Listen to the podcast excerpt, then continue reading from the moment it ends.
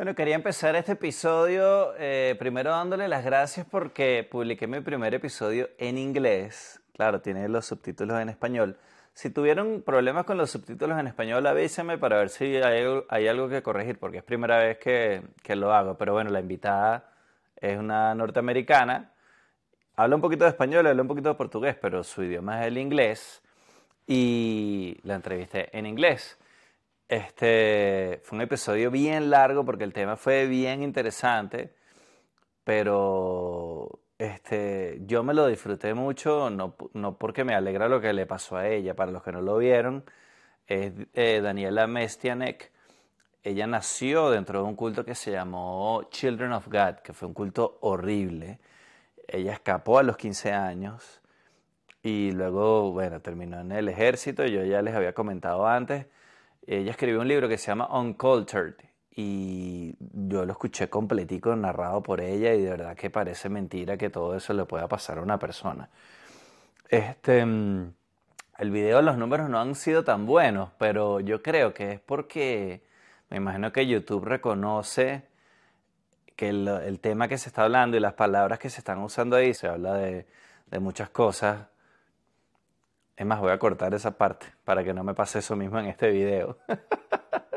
Se habla de muchos temas escabrosos y difíciles y me imagino que el algoritmo o el sistema de YouTube reconoce ciertas palabras y dice, este video no le vamos a dar mucha, mucha promoción porque, claro, la computadora no reconoce que tú no estás hablando a favor de esas cosas horribles que pasaron, sino en contra, sino que me imagino que solo reconoce que se está hablando de ese tema y mejor lo apagan un poco. Eso es lo que yo creo que está pasando con ese video. Así que si no lo han visto, echen un ojito. Es el capítulo anterior, el, capítulo 63 de Daniel. Necesita que lo escuchen. Eh, pero estuvo bueno, a mí me gustó bien. A mí, no sé ustedes, a mí este tema de los cultos y la manipulación me, me parece interesantísimo. Cómo esas cosas llegan a pasar en la vida real. Parecen cosas de una película, pero pasan en la vida real. Hablando de cosas que pasan en la vida real, Ahorita les voy a comentar de una serie que vi que está interesante, de un caso de la vida real también.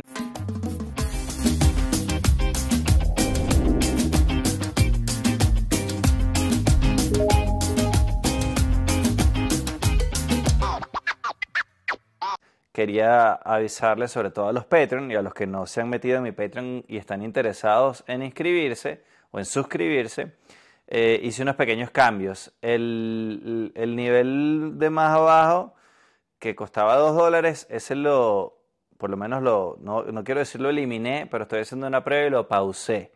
Los que están dentro siguen eh, disfrutando de los mismos beneficios y siguen pagando esos mismos 2 dólares. Pero ya no se puede inscribir nadie nuevo en ese nivel.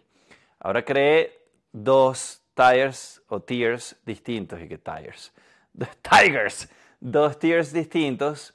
Este, uno de 3 dólares que es, sustituye a ese de 2 dólares, tiene los mismos beneficios. Y creé otro que cuesta también 3 dólares, que es el de Salsa Melado, el proyecto que acabo de estrenar. Probablemente cuando vean esto, ya salió el primer episodio, es en audio, es como un podcast, por ahora son unos micros, y es para los fanáticos de la salsa y de la buena música, como yo, que amo la salsa. Y mm, hice una primera serie de, micros, eh, de canciones que yo no conocía, que no necesariamente son nuevas, pero yo no las conocía, y mm, descubrí recientemente, no necesariamente ayer, puede haber sido el año pasado, hace un par de años, pero son esas canciones que, yo, que a veces llegan a mí y uno piensa, oye, porque yo no conocía esta canción si yo soy tan fanático de la salsa. Eh, entonces empecé a compartir y la idea es compartir con ustedes y que ustedes compartan conmigo también lo que opinan de esas canciones y otras canciones que les hayan causado la misma reacción de, oye, esta canción no es nuevecita, yo no la conocía, pero bueno, tampoco es uno de esos clásicos de la salsa que todo el mundo conoce.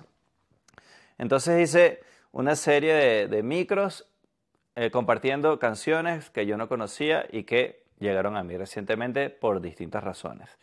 Y entonces hay un, ahora hay un, dentro del, esto es exclusivo de Patreon, no lo puedo publicar en otro lado, porque la verdad es que no entiendo bien cómo funciona lo de los derechos de la música, y si lo pongo aquí en YouTube me lo van a bajar, me lo van a desmonetizar. Si lo pongo en Spotify o en Apple, probablemente va a pasar lo mismo.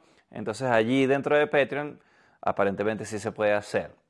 Así que los que son fanáticos de la salsa, en mi Patreon, que es en, la dirección es patreon.com o patreon.com slash Daniel Necesita, ahora hay un nuevo tier, un tier, después, que cuesta 3 dólares y que incluye todo, solamente salsa y melado.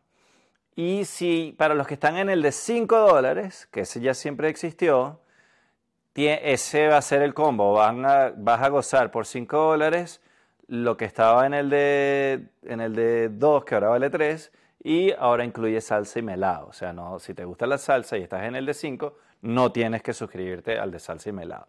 Creé el de salsa y melado aparte porque me parece que hay muchas, al principio se lo iba a ofrecer solamente a los que están en el de 5 dólares para arriba, pero me parece que puede llegar gente acá que no le interesa, Daniel necesita que lo escuchen, pero que sí le interesa la salsa, por eso creé esa opción de 3 dólares de salsa y melado. Como digo, si no me equivoco, mm, cuando ustedes estén viendo esto, ya salió por lo menos el primer episodio. Ya están programados ahí. Hice una serie de micros. Así que si les gusta la salsa, ya saben, hay nuevo proyecto dentro de mi Patreon y se llama Salsa y Melado. Es más, el primero lo solté para todos los niveles. Y creo que lo voy a soltar gratis, como para que tengan un abreboque y vean por dónde viene la cosa. Este, pero a partir ya del segundo va a estar solamente en el tier de, de salsa y melado o en el de 5 dólares hacia arriba o el de 20 dólares. Así que ya saben, proyecto nuevo en mi Patreon, espero que les guste, es algo que a mí me cambió mucho el ánimo hacerlo porque yo tengo años queriendo hacer un proyecto relacionado con salsa y por fin, así sea para mí, para vacilármelo yo, ahí está. Y espero que ustedes también se lo vacilen. Ahora sí, Vamos a recomendarles unas, es una docuserie que tiene tres capítulos nada más, está en Netflix y se llama American Nightmare. Trata sobre un caso de una chama que estaba una noche durmiendo en casa de su novio, con su novio, los dos en la cama, y un día entraron a la casa unos tipos, los amarraron, los amordazaron y tal, y se la llevaron a ella secuestrada. Yo no sé qué tanto quieren ustedes que les cuente o si prefieren que no cuente mucho y, la, vayan, la ven y luego entonces la discutimos. Pero bueno, cuando vengan los spoilers les aviso por si acaso quieren saltarse los spoilers, no, lo, no escuchen lo que yo voy a decir. Hasta ahora no, no voy a decir ningún spoiler. Este es un caso de la vida real que salió en las noticias. A ella la secuestran, eh, los medio drogan y tal. El chamo, el novio, queda ahí en su casa amarrado y drogado y cuando por fin se despierta, llama al 911. Claro, le dieron instrucciones que no le llamara a la policía, que no sé qué cosa, le dejaron hasta una cámara instalada ahí diciendo te estamos vigilando, no puedes llamar a la policía. Pero al final el chamo llama a la policía. Total que a partir de ahí vienen un poquitón de, de, lo que yo lo que a mí me llama la atención de este caso es cómo a alguien le puede cambiar la vida de la noche a la mañana por decisiones que toman otras personas. Primero, una gente decidió meterse en su casa y llevársela secuestrada. Que además, más adelante verán, originalmente ni siquiera ella era la, víctima que ellos tenían planificado secuestrar.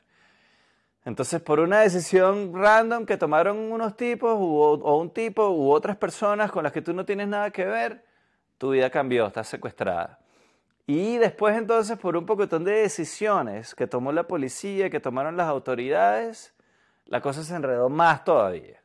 Entonces, lo que me hace pensar a mí es uno tiene cero control sobre la vida. O sea, al final uno cree que tiene todo controlado y pueden pasar vainas como esta que pasaron en American Nightmare.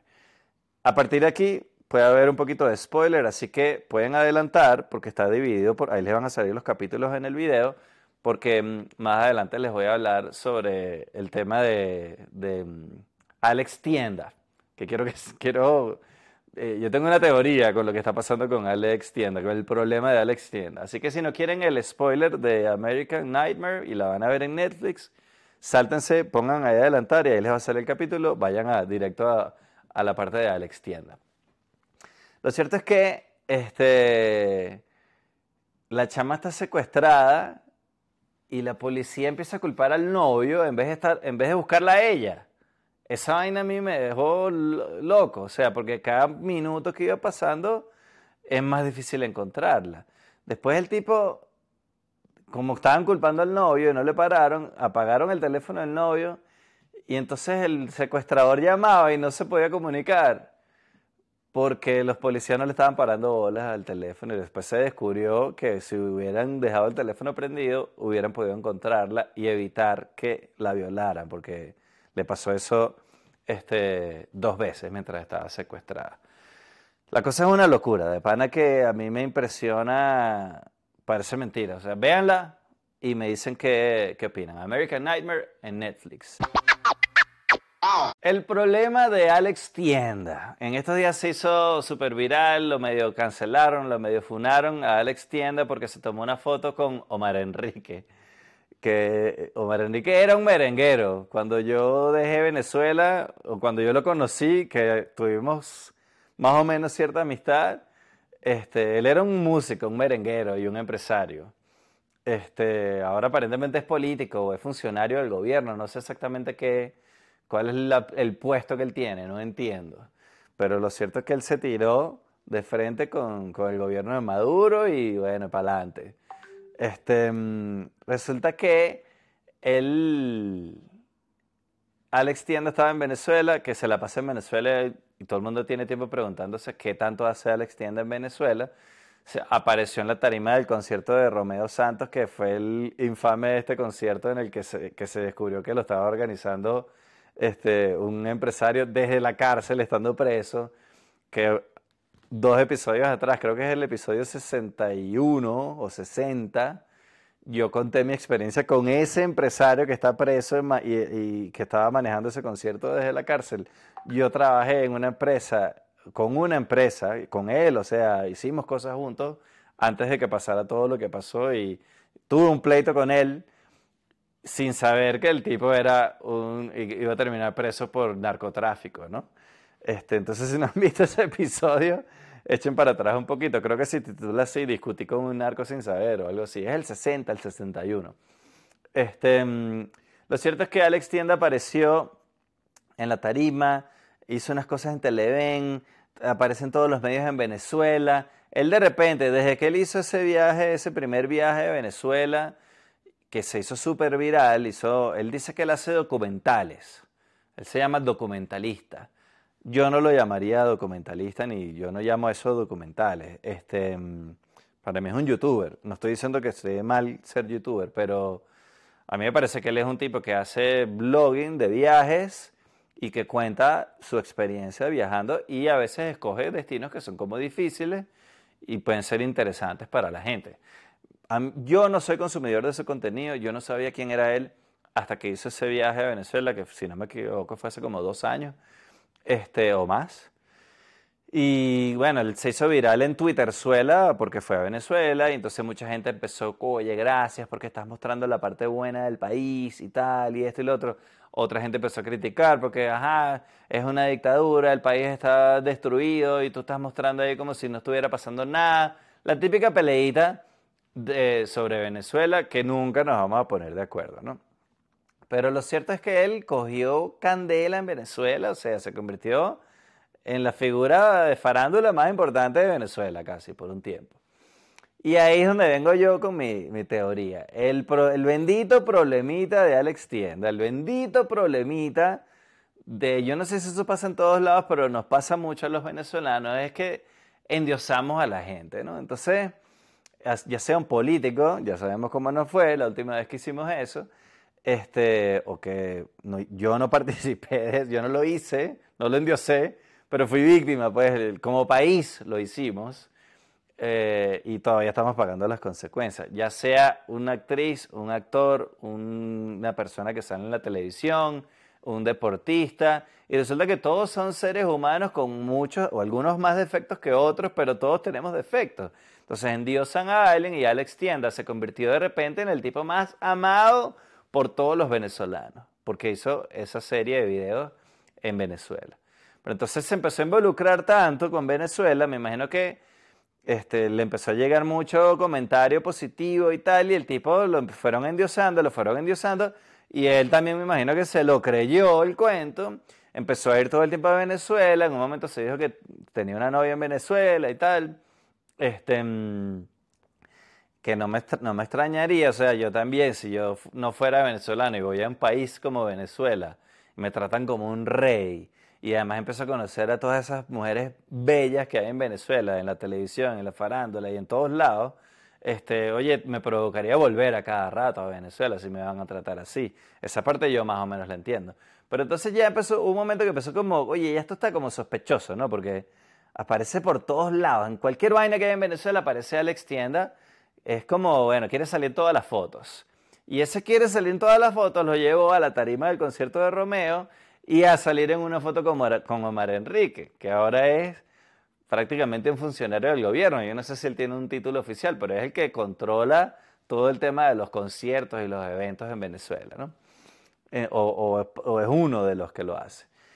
Entonces, Alex Tienda le cayeron encima, ahora ya no, eres el, no es el más amado, no es perfecto, no, no lo endiosan, sino ahora es el diablo, es el demonio. Este, ¿Cómo se le ocurre? ¿Qué bolas? Es un enchufado y tal. Y resulta que yo pienso que no es ni lo uno ni lo otro. Es un tipo que cayó en ese remolino veneco de, de endiosar y a la vez sepultar a la, gente. Eh, es como un loop que lo vivimos. en política pasa muchísimo en Venezuela. Hay personas ahorita que son de la oposición, que son los más odiados, que hace cinco años eran unos ídolos, o sea, menudo. Este, entonces él cayó en esa peleita que él ya dijo que se la di yo, mira, ya no me tomo más fotos con nadie. Él dice que él no conoce, no sabe quién era. Él dice, no, el Enrique, y que un Enrique Omar, yo creo que él se está haciendo el huevón, probablemente sí sabía quién era. Pero, mm, pero al final, yo no sé si él está enchufado o no está enchufado. Es sospechoso que aparezca en cualquier actividad, cualquier templete que se hace en Venezuela. Y en Venezuela no pasa nada sino, si el gobierno no tiene la lupa en la vaina. O sea, de alguna manera el gobierno está eh, tocando casi todo, directa o indirectamente. Entonces, por, algún lado, tiene que, que, llegarle a él la información. Él dice que bueno, que él se toma fotos con todo el mundo, que también puede pasar. O sea, un tipo te dice, epa, además que el chavismo hace mucho esa vaina, epa, ¿qué? ¿Cómo estás? Qué buenos son tus videos, mira una foto, ¡pum! Y después sale Omar Enrique publicó la foto, coño, este tipo que no es venezolano a lo mejor de Venezuela que nosotros mismos, qué bolas y tal. Evidentemente lo utilizó para politizar la vaina y probablemente puede haber pasado, como dice Alex Tienda, que él le estaba comprando una pizza y Omar Enrique estaba ahí y le pidió una foto. También puede ser que sean panas y tengan negocios juntos. Yo no creo que le estén pagando para que haga lo que hace en Venezuela, eso no lo creo yo. Él también dice una vaina ahí que, que los views a nivel de, publicidad y de negocio y de la monetización de su contenido, los views de Venezuela no son los que más le producen plata a él, que las cosas que él ha hecho en otros lados, y yo esa parte se la creo, porque los views dentro de Venezuela valen menos, pagan, tienen un retorno menor que en otros países.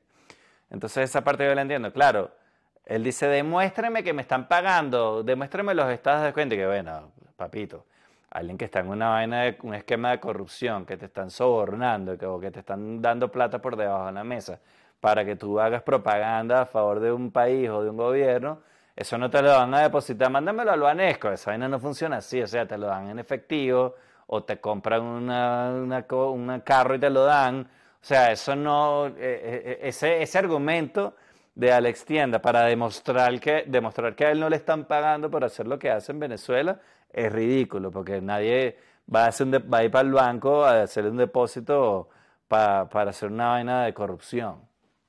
Este, pero eso no quiere decir que yo crea que a él le están pagando. Yo no sé lo que está pasando ahí y ahí voy a mi punto. Ni me importa lo que hace Alex Tienda con su vida. Yo no consumía su contenido, he visto algunas cosas que ha hecho él, me, parecía que era un tipo de pinga, que hacía un contenido chévere. Este, me gusta más que otros youtubers que son muy famosos y que he tratado de ver su contenido y no me gusta. Lo, poco que he visto de él me ha gustado, algunas cosas más que otras. Lo que hizo en Guyana no me gustó, me pareció que, por eso es yo no lo llamo documental, porque me pareció que es como que en realidad no mostró un coño, aún, no sé si tiene más capítulos, pero el que yo vi me quedé así como que, ajá, entonces. Este, mm, pero mi punto es ese, ¿qué importa? O sea, ¿por qué Alex Tienda se convirtió en una figura tan importante dentro del Star System Beneco? Que hay que discutir sobre si él es enchufado o no es enchufado, es, para mí es irrelevante. O sea, y, no tengo pruebas para decir que está enchufado, tampoco tengo pruebas para defenderlo, pero no me importa porque para mí nunca estuvo en un pedestal, entonces no se me cayó. Para mí es un youtuber que está creando contenido y ya. Esa es mi, mi teoría sobre el bendito problemita de Alex Tienda. ¿Qué opinan ustedes? Dejen un comentario. Otro tema que se hizo viral en estos días fue la mentirosa en Colombia, Geraldine, creo que se llama, que dijo que había participado en una película de este director japonés. Ella dijo, y se hizo famosa en Colombia porque dijo que había participado en una película que si no me equivoco se acaba de ganar un globo de oro. Geraldine, Colombia, película.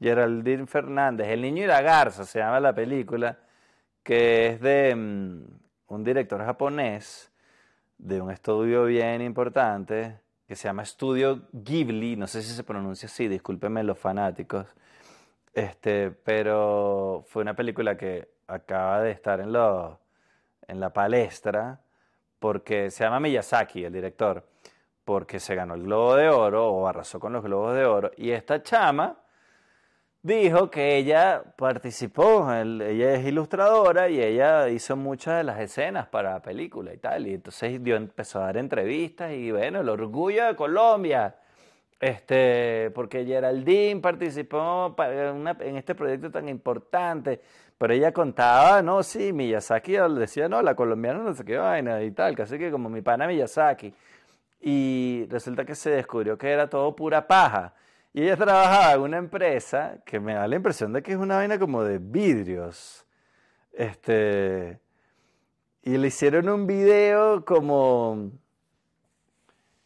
Como así, como eso, como orgullo. ella es de Barranquilla, creo, creo que son de Barranquilla, no estoy seguro. Este, qué orgullo tener al Geraldine en nuestra empresa y vaina, que esta es una tremenda ilustradora que participó en este globo Total que al final se descubrió que era pura paja, que era mentira y lo que no se entiende muy bien es cuál, es, cuál era el objetivo de ella. Eh, y este es otro modo operandi que nos quieren robar los colombianos, así como nos quieren robar la arepa, que ellos dicen que es de ellos. Y nos quieren robar a Shakira, que ellos dicen que es colombiana. Pues no. Eh, hay un venezolano que hizo algo parecido, pero este se le veía más el objetivo. Se llama Álvaro Planchard él empezó a aparecer un día diciendo que él se había ganado un Oscar. Eso fue en los años, déjame ver si lo consigo acá. Eso fue en los 90, si no me equivoco. No existían redes sociales. Lo cierto es que el tipo dijo que él se había ganado un Oscar porque él había participado en el desarrollo de una tecnología para animar eh, películas. Y fue cuando, cuando empezó todo ese boom de Pixar y de Toy Story y todo el rollo. Si no me equivoco, fue por Toy Story, que él decía que se lo había ganado. Sí, fue por Toy Story, porque él hasta falsificó una foto con Tom Hanks, con el Oscar y tal. Y el tipo empezó a dar entrevistas en Venezuela con el Oscar en la mano, que era un Oscar de plástico comprado. Así como, bueno, tú vas a una tienda, en cualquier tienda de esas donde venden pacotilla, venden las estatuillas así del Oscar, que costará 15 dólares y la gente las tiene de adorno en su casa. Él andaba con esa vaina dando entrevistas en los periódicos y en los medios en Venezuela. Pero a este sí le entiendo el, la caída, por qué lo hizo. Tipo era un estafador. Y entonces empezó a vender un curso. Coño, el ganador, vas a inscribirte en el curso dictado por el ganador del Oscar, Álvaro Planchar. Y lo llevaban a universidades, lo llevaban a institutos, y el tipo viajó dando cursos y tal.